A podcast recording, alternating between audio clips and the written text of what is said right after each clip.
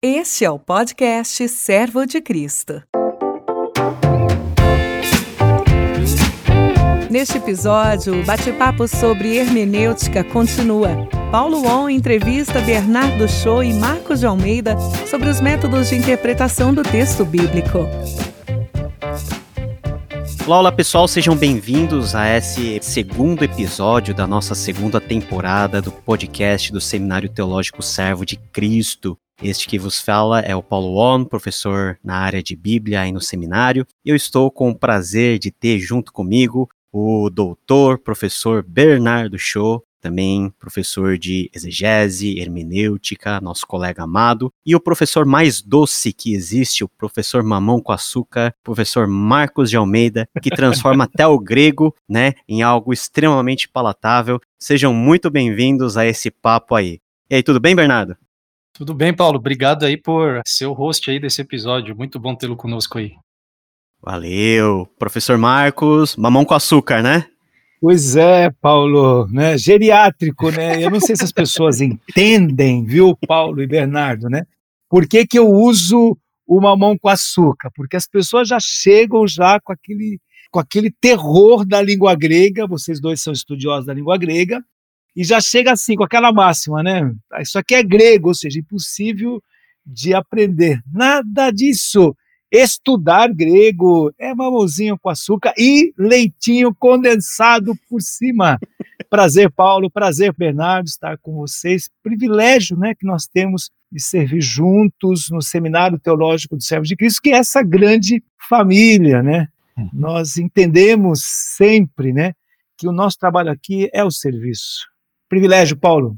É verdade, é o, é o nosso seminário Servo de Cristo, o melhor seminário, porque nós temos os melhores professores e que nós damos muita risada um do outro, não é verdade? É. Legal. Pessoal, nós estamos aí na sequência de uma série de episódios, os três episódios dessa temporada inicial, da segunda temporada, que nós estamos falando sobre hermenêutica. No primeiro episódio, nós falamos sobre algumas definições iniciais, falamos sobre o que, que é a hermenêutica, qual que é a importância dessa ciência ou arte, será? Vamos conversar mais ou menos sobre isso. E falamos um pouquinho também da importância de todo um contexto geral para nós fazermos uma hermenêutica correta. O contexto bíblico, todas as formas de interpretação que foram praticadas ao longo dessa história de dois mil anos, longuíssima história do cristianismo, mas também atrelando toda a história da interpretação judaica, uh, da qual nós temos também muita coisa para aprender e muita coisa para verificarmos. E hoje nós vamos para um episódio um pouquinho mais fundo no assunto de hermenêutica. Vamos falar sobre métodos, sobre formas de interpretação. Será que a Bíblia pode ser interpretada de uma maneira única, coesa, né? Será que a Bíblia ela tem várias formas de interpretar? E para começar a nossa conversa, eu queria conversar aí primeiro com o Bernardo, né? Qual é a importância, Bernardo, de um método? É necessário um método? Porque nós aprendemos comumente nas nossas aulas de escola bíblica dominical que Bíblia aberta é Deus falando conosco, uhum. né? É que Deus fala conosco, é só você ler, Deus está acessível. Então, por que, que a gente precisa, primeiro, pensar que a hermenêutica é uma ciência? Porque, dado esse fato, nós temos que a hermenêutica, por ser ciência, ela tem uma metodologia própria de construção de conhecimento, de interação dos fatos e dos dados. Por que, que esse aspecto tão técnico é importante e que diferença isso faz na vida prática de nós meros mortais? Vamos lá. Eu acho que parte dessa pergunta já foi mais ou menos pincelada no primeiro episódio, quando é, você e o Marcos, né, sublinharam aí o fato de que a Bíblia é um livro antigo e profundamente diversificado do ponto de vista dos seus gêneros literários, enfim, dos seus momentos históricos, desses momentos que estão por trás de cada um desses documentos, né? Então, uh, o método é importante porque é o método que vai nos disciplinar e vai nos fornecer as ferramentas necessárias para a gente se aproximar de um texto que tem essas características, de um texto antigo, de um texto bastante distante do ponto de vista não somente histórico, mas também cultural, linguístico, inclusive, não foi escrito em português, é, ao contrário do que muita gente acredita, né? A Bíblia não caiu do céu em português no gabinete do pastor. É, então, todas essas coisas uh, nos forçam a entender que a gente precisa de caminhos adequados, de ferramentas apropriadas para a gente começar sequer a entender essa coisa. Agora, a importância de a gente se envolver nisso, né, é porque nós cristãos temos esse livro sagrado como a autoridade máxima sobre tudo aquilo que diz respeito àquilo que a gente acredita e, e faz, enfim, sobre fé e prática, né? Então, nesse sentido, se isso tem implicações últimas para absolutamente tudo que diz respeito a nós, a gente precisa saber entender essa coisa direito, né? Eu gosto muito de usar a ilustração da bula do remédio, né? Quando a bula do remédio diz quatro gotas, você não diz não, o espírito me revelou que quatro, na verdade, são 16. Você toma quatro. Muito bom. E, e da mesma maneira, você não lê o gibi do ursinho puff da mesma forma, né? De, de maneira semelhante. Você não lê como você lê uma bula de remédio, né? Então, a gente entender esses fatores aí que deixam o processo de leitura das escrituras um tanto complexo, né, nos ajuda bastante. Agora, essa questão do método também, Paulo, vale a gente lembrar que a verdade das escrituras não está no método. Eu acho que uhum. isso aqui é uhum. uma coisa que a gente enfatiza muito pouco nos nossos no ambiente mais protestante, porque nós protestantes damos muita ênfase à importância de se dominar o método de interpretação e muitas vezes é, a gente disso a gente pula, faz aquele salto lógico e diz que a verdade está no método. Uhum. E, na verdade, o grande Gadamer já explicou para a gente que a verdade não está no método, né? Então, o método é importante justamente para nos dar ferramentas para nós, como sujeitos, nos aproximarmos desse objeto que está à nossa frente, que é o texto sagrado. É. Marcos, uma, uma das críticas que muitas vezes nós escutamos, principalmente no contexto mais acadêmico, é que por nós utilizarmos o método, nós transformamos a Bíblia em mero objeto científico e nós perdemos a nossa sensibilidade, por exemplo, à voz do Espírito, né? E recorrendo até ao meu background mais carismático, a gente, as pessoas falam que a gente lê a Bíblia sem unção, né? Sem aquele fervor do Espírito. Afinal, o método pode ser instrumento realmente para que, no fim das contas, nós possamos é, ter a certeza de que Deus está falando conosco, ou o método por exemplo, o método faz muito sentido quando nós estudamos a Bíblia academicamente, né? Nós temos que ter método porque esse é o sentido da própria academia. Mas como que o método pode ser traduzido na nossa vida cotidiana? Existem formas de nós enxergarmos essa interconexão ou são dois mundos diferentes?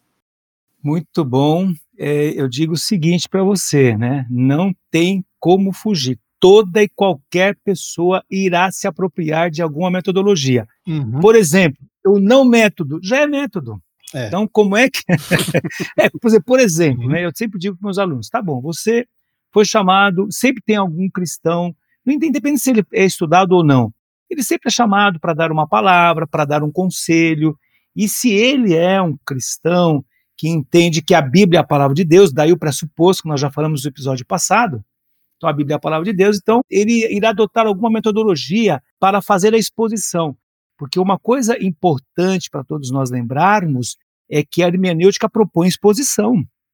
Ou seja, propõe um produto. Né? O Bernardo, você, eu, nós, quando nós falamos de Deus, nós estamos falando de alguma coisa muito maior do que nós mesmos. Uhum. Então, a Bíblia, a uhum. palavra, é a revelação da mente da vontade de Deus, e toda vez que nós conversamos no nosso cotidiano a respeito das coisas de Deus, damos conselhos, né, é, de maneira acalorada ou não, né, defendemos uma posição, um posicionamento, estamos de alguma maneira realizando um trabalho de tradução, de interpretação, né? Lembrando daquele episódio lá de Filipe e Eunuco, né? Vocês conhecem muito bem lá de Atos 8, versículo 30, que ele encosta ali eunuco e pergunta, né? É, depois que ele ouve ele lendo o profeta Isaías, que é um texto complexo, né? Compreendes o que lês? E a resposta é muito interessante, né? Como é que eu vou entender se alguém não me explicar? Então sempre teremos os clarificadores, os explicadores. Ou seja, né? Uhum. Eu gosto muito mesmo da palavra do Bernardo quando ele encerra o nosso podcast dizendo o seguinte: que a hermenêutica é uma disciplina que ela é realizada no diálogo, na comunidade. Por quê? Porque nós somos um corpo orgânico, estamos numa relação orgânica vital uns com os outros. E tendo, claro, Cristo como cabeça, mas nós temos que entender essa natureza é, da igreja, né? E claro, a, a tua pergunta é muito legal, por quê? Porque esse é o ambiente da hermenêutica, né? O ambiente da hermenêutica é o ambiente onde aquela pessoa que passou pela experiência do novo nascimento foi inserida no corpo, ela é habitada pelo Espírito Santo, a ela lhe é oferecido agora um texto que deve guiar a sua vida, deve guiar a sua vida, com certeza, né? E essa pessoa entra nessa interrelação, né?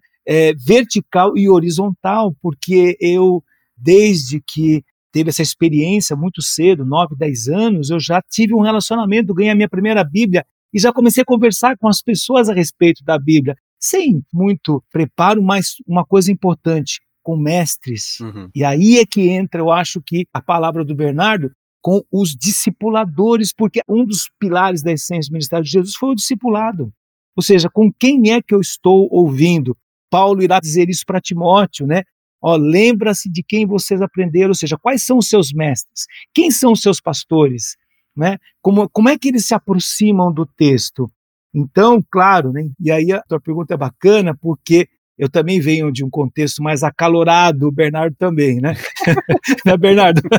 Oh, estamos, em, casa em casa aqui, então. Estamos em casa. Mas olha o que é bacana, de alguma maneira o Senhor nos conduz para um envolvimento assim mais genuíno, mais é, é, assim, com mais temor, com piedade, com o texto, mas aquilo que o Bernardo falou, sem esquecer que nós temos sim o trabalho da pesquisa fundamental, importante, claro, estamos falando da academia, jamais, quem somos nós para desconsiderar, por exemplo, as pessoas têm uma vida com Deus que vão todos os domingos para o culto, ouvem boas mensagens, boas pregações, espero que contextualizadas, mas todas as pessoas indistintamente irão se apropriar de alguma metodologia. Então, alguém que vá, por exemplo, expor o texto em algum lugar, ela pode, por exemplo, né, escolher o texto, ir para a internet, fazer um Ctrl-C, Ctrl-V de um sermão não é? Uhum. colar no seu papel e pregar. É método. Qual é o método? Escolha do texto, copiar o sermão, pregar o sermão copiado.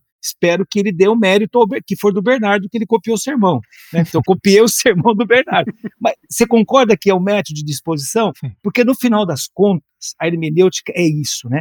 É, a hermenêutica ela, ela irá apresentar um produto, as pessoas vão ouvir a exposição. E eu repito o que eu falei no primeiro episódio, eu sempre vou defender o primeiro trabalho do expositor é a exposição do texto no contexto. Quando nós alcançamos a intenção do autor, o significado do texto, estamos prontos, aí sim, depois que extraímos teologia bíblica, estamos prontos para expor o texto no contexto atual.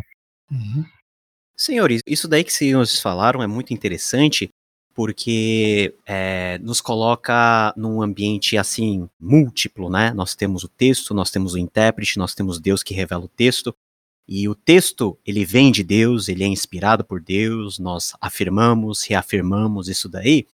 Mas parece que o método ele fica meio numa posição meio que ingrata, porque o método não é algo canônico ou algo que a própria escritura mostra por A mais B que dá C. Né? O método é alguma coisa que é, foi desenvolvida ao longo de muito tempo, a custo de muito esforço, passando por muitas pessoas. Afinal, como que esse método. Quem que define esse método? Posso falar?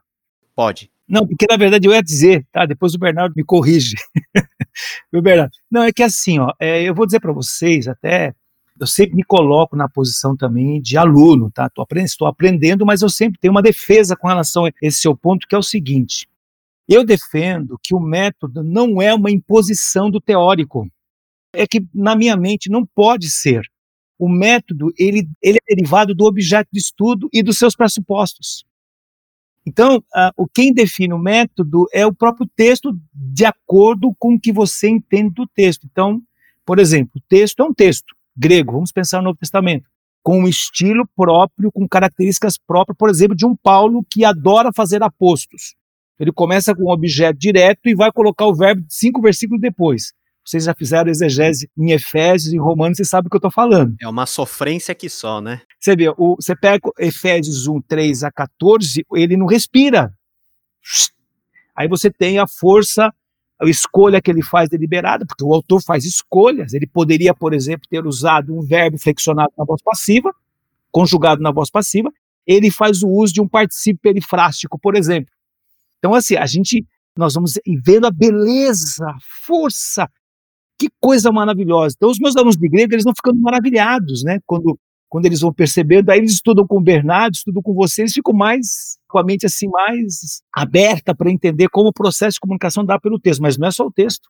Uhum. Então, você tem uma série de elementos ligados ao caráter do texto que não dá para negar. É uma estrutura. Uhum. É uma estrutura. Uhum. Outra coisa, outros princípios hermenêuticos que são derivados aquilo que o Bernardo comentou do contexto. Ou seja, tem uma história acontecendo ali, existe uma geografia. Você vai estudar Paulo falando aos Coríntios, sei que nós vamos falar isso no próximo episódio. Se você tem um contexto ali importante que não pode ser desconsiderado, que é diferente lá do Vale do Rio Lico, que é diferente quando você tem a Cultrix romana, ou seja, um, uma cidade romana fora do território italiano, mas com competência de cidade romana, como se estivesse na Itália. Então, não é possível desconsiderar uhum. que uh, Deus está trabalhando, agindo ali, sem levar em conta. E aí a hermenêutica faz o quê?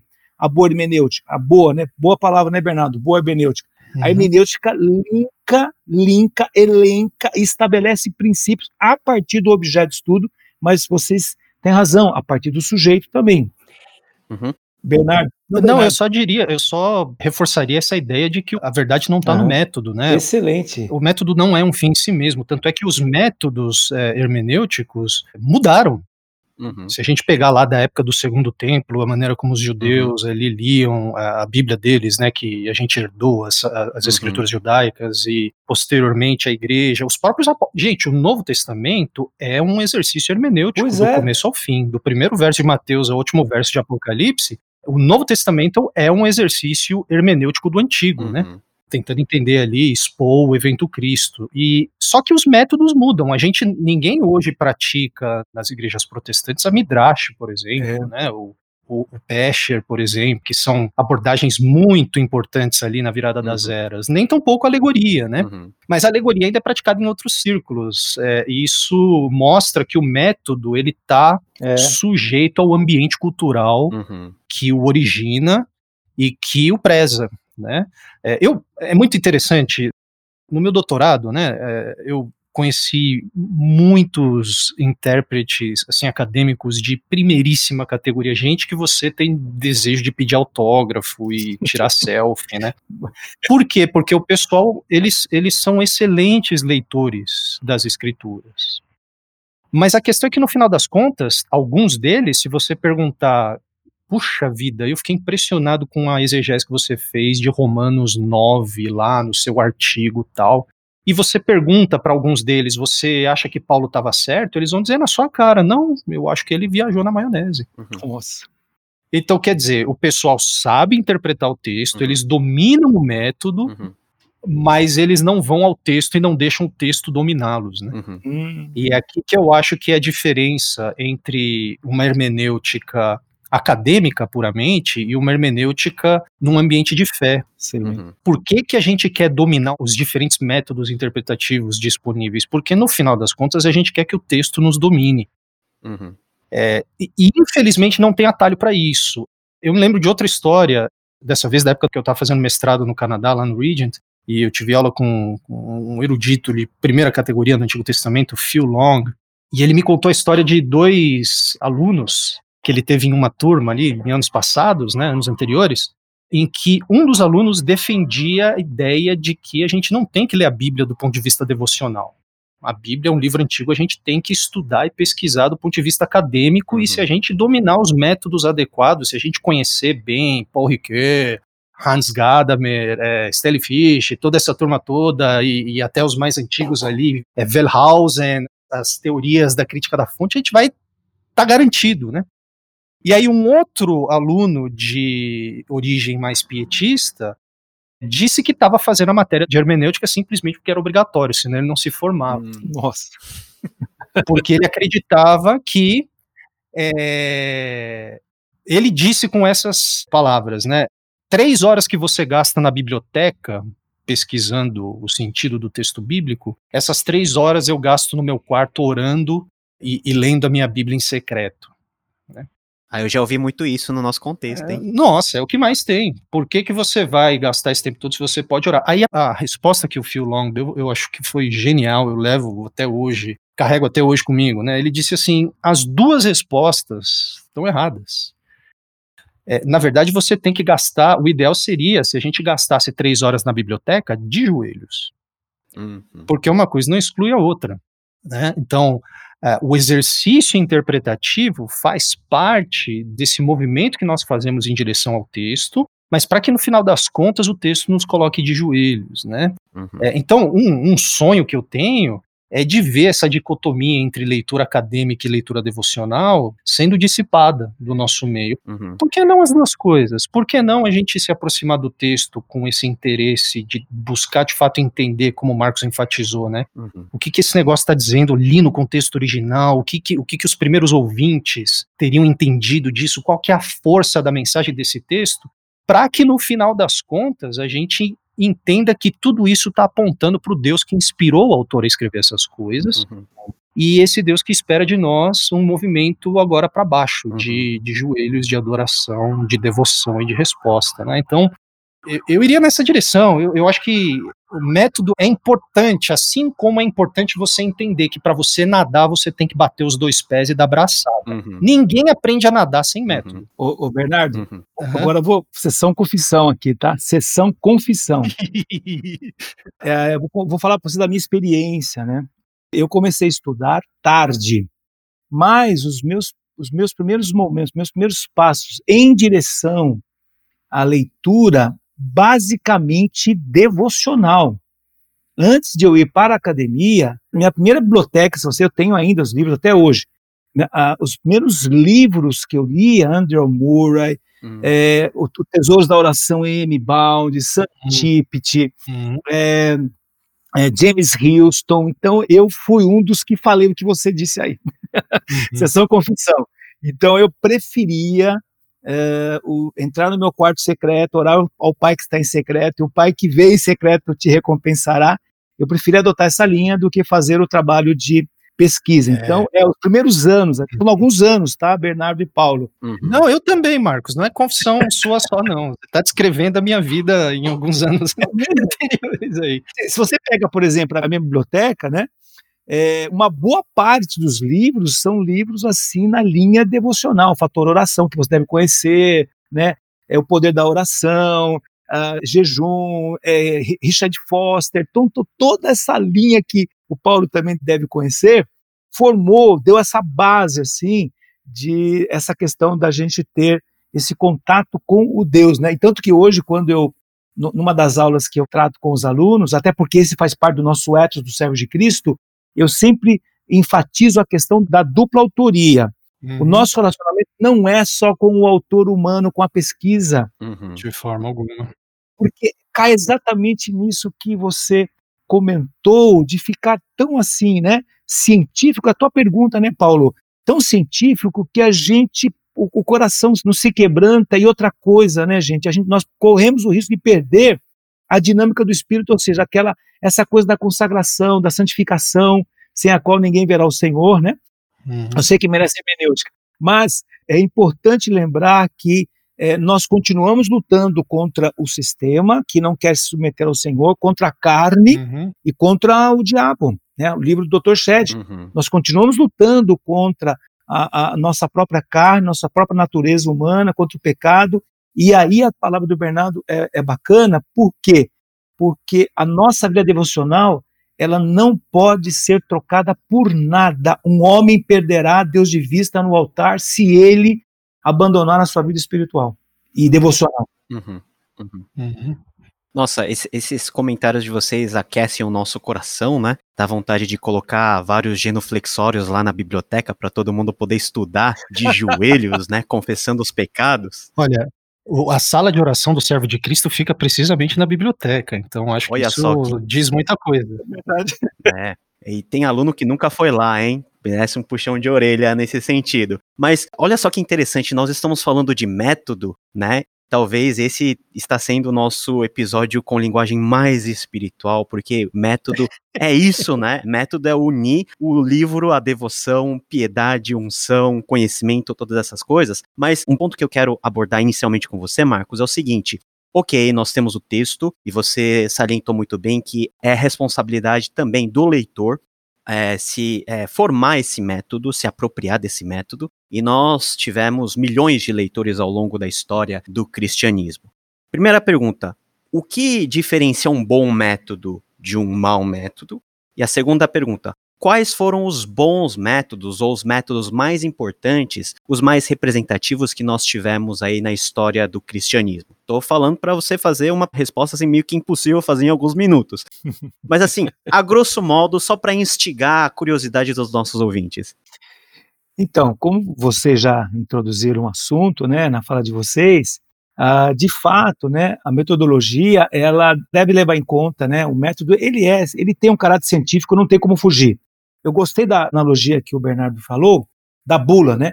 E é isso mesmo, né? E eu faço analogia do método com a receita, né? Eu, por exemplo, não sou muito bom, muito bom para cozinhar, né? Poderia pegar, por exemplo, uma receita, vou fazer um bolo, né? Aí eu leio lá na receita, vai leite, vai farinha, vai ovo, coloca no forno, deixa uma hora. Vou lá, abro o forno, jogo três ovos lá dentro, jogo farinha, jogo leite, fecho o forno. Terei um bolo? Não, né? mas eu usei todos os ingredientes. Né? Uhum. Então, essa analogia ela é interessante por quê?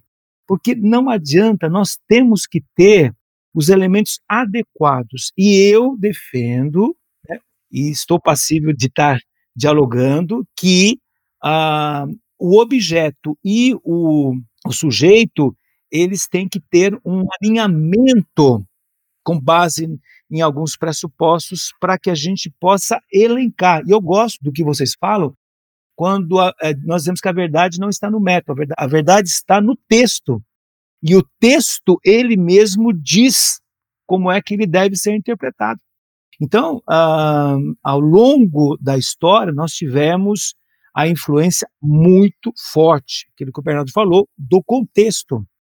Quando foram surgindo os, os, diversos métodos, né? Então, quem, por exemplo, estuda, né? Eu sei que é o alvo do teu trabalho de estudo, Paulo, a questão do Halakha, o Haggadah, por exemplo, que propõe dois eixos um pouco diferentes, né?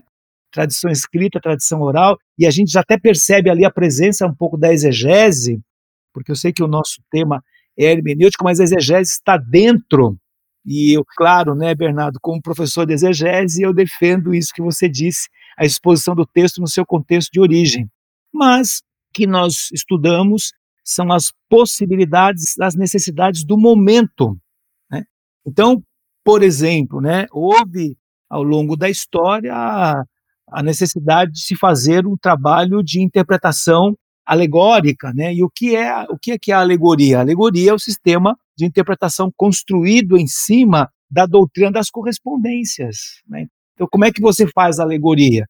Né? Então, você tem a alegoria que ela pode até ser legítima, mas o que nós temos visto, e aí não tem como fugir disto, é um abuso tremendo. Por exemplo, né, eu, ouvi, eu, eu ouvi essa mensagem de Davi, que foi até o vale de Elá, para lutar contra Golias, e no momento da batalha, ele pega ali cinco pedrinhas. Né? Cada pedrinha tem um nome. Deus forte. Amor. Que é Manuel, Deus forte. Perseverança. Não, é o texto de Isaías. É. Realmente, olha a doutrina das correspondências. Mas dizendo o seguinte: que na verdade é um descritivo de Jesus, porque Jesus é a pedra. Olha isso, Bernardo e Paulo, né? E aí o que acontece? Ele pega. As... Não, não, só fazendo adendo, eu já ouvi falar que as cinco pedras se tornaram uma só. Oh, então, essa agora eu vou acrescentar a minha. Transformers. É Transformers. E aí pega a pedra, que é Jesus, que é Emmanuel, Deus forte, Deus não, e lança na testa do inimigo, que é Satanás. Então, aí você tem, claro, e no meu humilde ponto de vista, um abuso do texto, porque a gente sabe que não é esse o princípio teológico por trás do texto, não é? É, é, é outra coisa. É, eu acho que a questão da, da, alegoria é interessante porque ela pressupõe um ambiente cultural, ela pressupõe uma cosmovisão que é bastante diferente da cosmovisão judaico-cristã. A alegoria surge no contexto helenístico, em que acreditava-se que o importante mesmo é você encontrar uh, o sentido metafísico da realidade, né? Aquilo que era concreto, visível, era de valor inferior, né? Então a alegoria buscava extrair, não era nem extrair, né? Era buscava simplesmente discernir. É, é muito interessante que a alegoria tem sobreposições gigantescas com a ênfase pós-moderna no papel do leitor como criador de significado, né? Uhum. É porque, assim, se você analisar de forma crua, é isso que acontece muitas vezes. Você olha o texto e diz, não, isso daqui, o sentido literal do texto não vale nada, o importante é o sentido espiritual, né? E é muito interessante que, primeiro, os autores do Novo Testamento não usam alegoria, como não é regra. Aquela passagem de Gálatas que Paulo usa o termo alegoria. Ah, eu tava é... esperando para fazer essa pergunta, aí... mas você já engata aí. Paulo, Paulo não usou alegoria lá, não? Não usou. Na minha leitura, ele não usou alegoria. Ele usa o termo alegoria, né? Mas ele não, não usa de fato alegoria, porque se você prestar atenção com muito carinho no que Paulo está fazendo, o que ele está fazendo ali é tipologia, uma coisa completamente uhum, diferente. Uhum. Tipologia é uma leitura judaica, uhum. é uma abordagem judaica às escrituras. Muito o que, que, é tipologia? É, é a correspondência de tipos e antitipos, ou seja, a correspondência histórica de um evento presente com um evento passado. Uhum. É, e por que, que os judeus faziam isso? Porque, simples, eles acreditavam que Yahweh é, o Deus do seu povo era um Deus cujo caráter era imutável. Então, se ele age assim hoje, e se ele se revela assim hoje, isso necessariamente precisa estar consistente com aquilo que ele revelou de si mesmo lá atrás. Uhum. É por isso que quando eles olham para Jesus, antes de Jesus morrer, ou até a sua crucificação, os discípulos estão entendendo bulhufas do que Jesus está fazendo ali. Como Sim. assim? Você vai morrer? Pedro até repreende Jesus, né? Fala, para com isso, você não vai morrer de forma alguma, porque é, Messias crucificado para um judeu do primeiro século, acostumado a ler a Bíblia do jeito que ele estava, de forma seletiva, encontrando em Salmo 2 textos uhum. prova para suas expectativas messiânicas, quando vem um cara e diz que precisa morrer numa cruz romana, como um insurgente fracassado, ele fica doido da vida. Mas quando Jesus ressuscita, de fato ele ressuscita, e aí o que, que acontece? Eles precisam agora olhar para trás e reler toda a coisa, né? Uhum. Então, quando eles fazem isso, eles não fazem alegoria, eles estão fazendo tipologia, eles estão uhum. partindo de uma revelação que aconteceu no evento Cristo e encontrando correspondências históricas lá, né? Então, desculpa, é, eu fiz um sair pela tangente bem Excelente. grande aqui, mas é porque essa questão do, da alegoria é, tem muita confusão e, e eu acho que o que é importante o que é interessante na questão da alegoria é que é um método que prevaleceu bastante na, na Idade Média, na Idade Média principalmente, mas é, eu acho que é porque, é, acho não, a gente tem evidências sólidas disso, mas é porque, de fato, na, no medievo ali, a, a cosmovisão helenista prevaleceu, uhum. né? Uhum. E Filo via Orígenes ali e assim por diante, né? Uhum. Isso eventualmente influencia Agostinho mais para frente é. também, né? Uhum. Mas é uma coisa que, é, olha, não vem não é o Marcos, não, agora eu não lembro se foi nesse episódio, uhum. viu, Marcos, ou se foi no anterior, mas você disse, acho que foi nesse que a gente está falando de método, né? Você disse que o método precisa estar tá minimamente em consonância com é, a própria o caráter das isso, o próprio caráter das escrituras. Isso inclui a maneira das escrituras, a lógica, a maneira da, das uhum. escrituras pensarem, uhum. argumentarem. E a gente não vê a alegoria acontecer. Pois né? é. Então, então eu posso chegar numa conclusão, para os nossos ouvintes terem claro isso daí, que a alegoria não é o melhor caminho para se ler os textos bíblicos? Eu diria que não mesmo. Por quê? Porque a alegoria, por definição, é a busca do significado oculto por trás do texto. É. Ou seja, é. É as entrelinhas. É, é, pois é, sabe por quê? Porque é o seguinte: é encontrar no texto um significado que o autor não pretendeu. Então, o que acontece? Uhum. É. Eu acho que é um esvaziamento de um dos caráteres das escrituras. O Bernardo falou muito bem. E aí, sabe o que acontece? Vamos lá, vale tudo. Vale tudo. É, vale, vale, olha, eu já vi, gente, porque assim, eu estou falando para vocês, do nosso meio, inclusive. Eu já ouvi, gente, cada mensagem de, assim, por exemplo, né? Pregadores fazendo afirmação que cada pessoa da Trindade, na verdade, são três. Portanto, a Trindade não é a Trindade, né? Trindade são nove. Então, de onde é que surge isso? O te, assim, isso é novidade, hein? Nunca ouvi isso.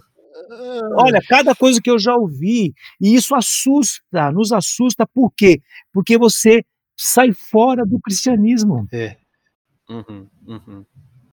É, o, o, grande problema da alegoria é esse mesmo, porque a alegoria é, é a versão, é a tatatatatatataravó da leitura pós-moderna, uhum. em que é eu que determino o que o texto uhum. quer dizer, ponto final. Uhum. Eu acho isso um grande problema, porque ninguém faz isso nunca com nada. Por que, que a gente vai fazer isso com, com texto bíblico? Se eu faço isso com minha esposa, misericórdia, né? Se eu faço isso com as pessoas com quem interajo. Agora, a segunda dificuldade, eu acho que essa é a mais importante de todas, é que a alegoria parte de um pressuposto, de uma cosmovisão é completamente contrastante com a teologia judaico-cristã, com a visão, com a revelação divina nas escrituras, a começar de Gênesis, porque o Deus da Bíblia é um Deus que se revela na história. Uhum. Não, tem, não tem esse negócio de o que é concreto, o que é visível é uhum. é inferior. Uhum. E, portanto, a gente precisa fazer um exercício de busca pela metafísica. Uhum. Isso tem nada a ver com Yahweh, uhum. absolutamente nada a ver. É, Yahweh é o Deus que entra na história e se revela na história, e só por causa disso Sim. a gente pode falar dele. Sim. É, revelação, uhum. completamente diferente de, de alegoria. Né? Agora, você vê que é pressuposto, né, Bernardo? Porque, por exemplo, eu já ouvi uma pessoa, inclusive muito importante no nosso meio, e, e nós estamos focando na disciplina, mas eu ouvi dizendo o seguinte: que o trabalho do teólogo é expandir a revelação, expansão da revelação. E isso me assusta um pouco, por quê? Porque nós estamos trabalhando com um texto canônico, uhum. um texto que já está completo em si. Uhum. É. Eu, sabe o que eu acho, Marcos? Essas terminologias que estão sendo muitas vezes usadas recentemente, o próprio uso dessas terminologias é um exercício hermenêutico, porque verdade expandir o texto bíblico. Eu tenho vontade de pegar o telefone e ligar para essa pessoa. Eu não ouvi, eu não, eu tô bem por fora do que está acontecendo na YouTubosfera, então eu realmente não, não sei de quem que você está falando, mas ouvindo você falar, não, mas faz um ano já, foi muito tempo atrás. Estava presente é, no culto onde isso aconteceu. Entendi. Mas eu tenho vontade de pegar o telefone e ligar para a pessoa e dizer assim: o que, que você quer dizer com expandir o, isso, o texto? Isso. Porque sabe isso. o que, que muitas vezes acontece? Quando você pede uma retratação, a pessoa vai falar coisas que não são tão polêmicas. Uhum. Uhum. Aí eu tenho vontade de tenho vontade de beber água da privada, porque aí eu olho para a pessoa e falo assim: se, se é isso que você quis dizer, por que, que você não disse assim? É por que, que você usou esse termo, expansão? Qual que é a sua intenção, uhum. né? A intenção uhum. do autor, né? É. a questão da hermenêutica. É, é verdade, é. é. verdade. Mas fazendo então um pulo quantitativo, né, e também qualitativo em todos os sentidos, nós estamos no extremo oposto da interpretação, que é a escola mais alegórica.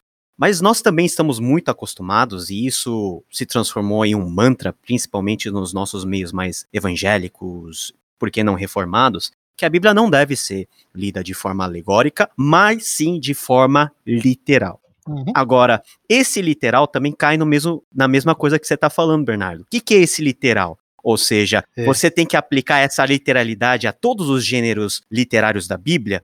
Narrativo, você tem que usar da mesma literalidade que um texto poético, que um texto sapiencial nos ajuda a entender um pouquinho que raio de literalidade é esse que nós temos que é. ler o texto e se transformou num dogma, mas muita gente não entende o que, que é essa literalidade e o que está em jogo com essa literalidade.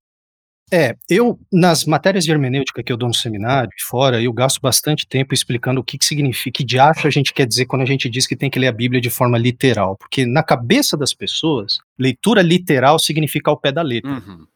E aí eu preciso explicar para as pessoas que isso, ao pé da letra, é literalista, não é literal. Ao pé da letra é literalista. É quando você pega o Sermão do Monte e você acha que Jesus de fato está mandando você cortar sua mão fora e arrancar o seu olho fora, de fato, na realidade. Né? É, uma leitura literal, por outro lado, é aquela que presta atenção à intenção do autor que está expressa e, portanto, é discernível no texto que ele escreveu.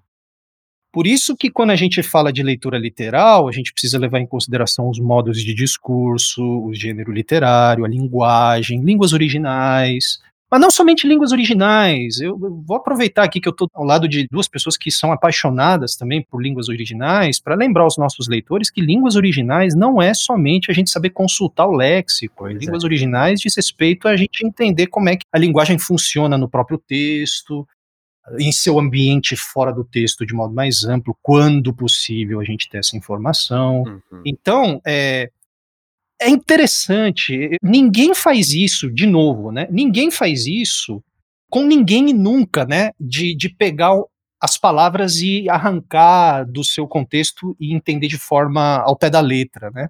O que o todo o tempo todo, principalmente a gente que é casado, né? A gente se aperfeiçoa, eu acho, nessa nesse exercício. Quando o nosso cônjuge excelente analogia. Então, o tempo todo o que que é, né?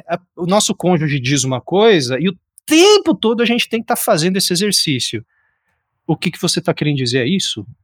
Ah, entendi. Você muitas vezes tem que ir além do tom de voz, além, uh, muitas vezes, da ocasião, do contexto em que ela. Você tem que tentar olhar para a pessoa e dizer assim: tá, então deixa eu ver se eu entendi. O que você está dizendo é isso.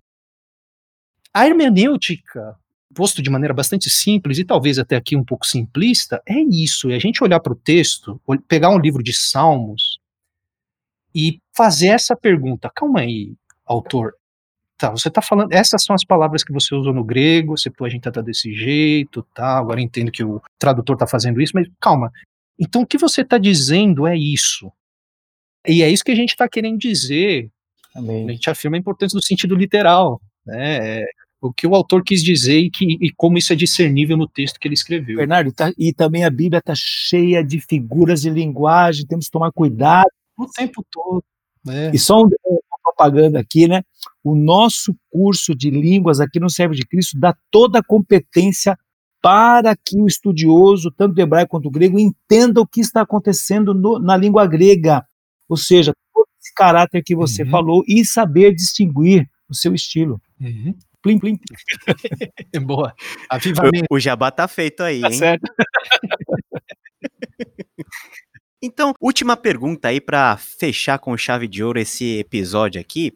O que que nós devemos? Cada um pode falar um aspecto. Se não for repetido, cada um pode falar um aspecto. O que que finalmente então nós devemos levar em conta para nós lermos a Bíblia de forma, vamos dizer assim, correta, né? Qual é o fator importante, na sua opinião, que deve governar ou auxiliar a leitura bíblica diária? Eu diria o seguinte: eu diria uma moeda com duas faces: piedade e erudição. Uhum. Simples assim e complexo assim. Uhum. Primeiro momento é vida em comunidade, vida com Deus, vida devocional. Segundo, é que o intérprete é, leia o texto uma das primeiras tarefas que um aluno de hermenêutica faz para mim é ler ler o livro inteiro. Então alguém vai estudar uma perícope de Romanos. Primeira coisa, você deve ler Romanos inteiro. Uhum. Eu peço no mínimo três vezes. Uhum. Leia, resuma, esboce. Primeira coisa. Por quê? Para que ele entenda primeiro o contexto literário. Quando nós falamos de contexto, eu sei que nós estamos falando de contexto histórico, geográfica é muito importante, mas nós temos a mensagem de Romanos inteiro, do capítulo 1 ao capítulo 16. Efésios, Colossenses. Então eu diria o é. seguinte: primeiro, né, tem intimidade com Deus, tem intimidade com a Bíblia e tem intimidade com a pesquisa. Uhum.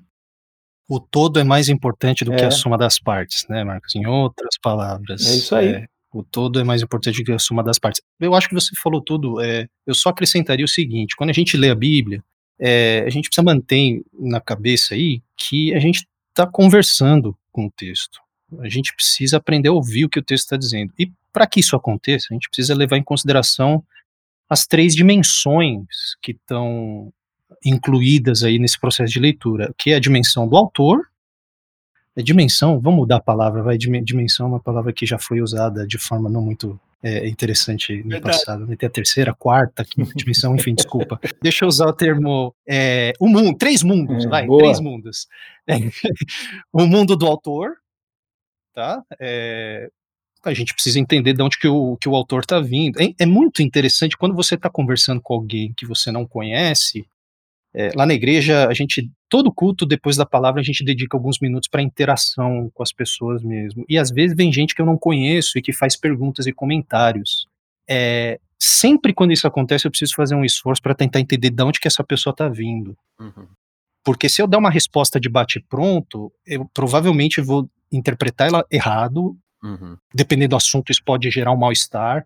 Então sempre eu, eu preciso fazer esse sensor. Peraí, de onde que, por que, que ela está fazendo essa pergunta? De onde que está vindo isso? Então, o mundo do autor, o mundo da, da pessoa que está por trás ali do texto é importante. Só que a gente não pode parar aí. Essa pessoa escreveu o texto e a única coisa que nós temos na nossa frente é o texto. Nós não temos Paulo na nossa frente. Né? É, nós temos o texto. É, e nós também temos as nossas próprias perguntas que nós trazemos para o texto que precisam ser testadas para ver se de fato Paulo quis responder essas questões. Então eu, eu diria isso, que o processo hermenêutico responsável, é, e aqui a gente está partindo, obviamente, do pressuposto de que a gente está falando de uma hermenêutica protestante mesmo, né?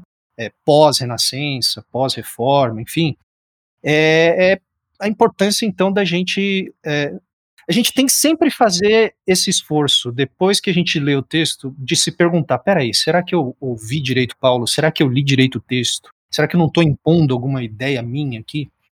É, e deixar o texto falar, então, levando em consideração esses três elementos. Excelente.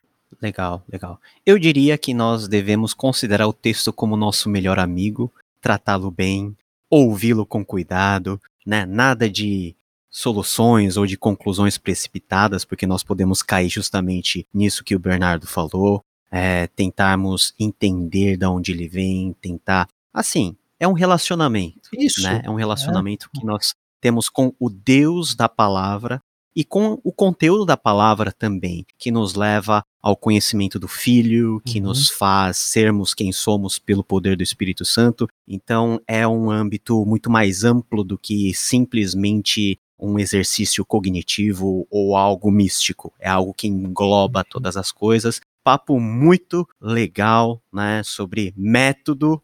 Eu imaginava uma conversa muito mais acadêmica, muito mais, né, é, mais gélida, mas essa conversa realmente aqueceu o meu coração. Espero ter aquecido o coração de todos os nossos ouvintes curta aí a, as redes sociais do Seminário Servo de Cristo, nos acompanhe aí no seu agregador de preferência, ouça os nossos podcasts e ainda tem mais um episódio dessa série aí, dessa temporada sobre hermenêutica. Na próxima semana nós nos encontramos novamente aí para falarmos e darmos um arremate um pouquinho mais prático em toda essa discussão boa sobre interpretação bíblica e hermenêutica. Bernardo, muito obrigado. Valeu, Paulo. Obrigado eu, eu que agradeço. Marcos, vamos para a próxima? Para a próxima. Obrigado, um abraço para vocês, queridos. Beleza. Até a próxima, pessoal. Tchau, tchau. Tchau, tchau, tchau.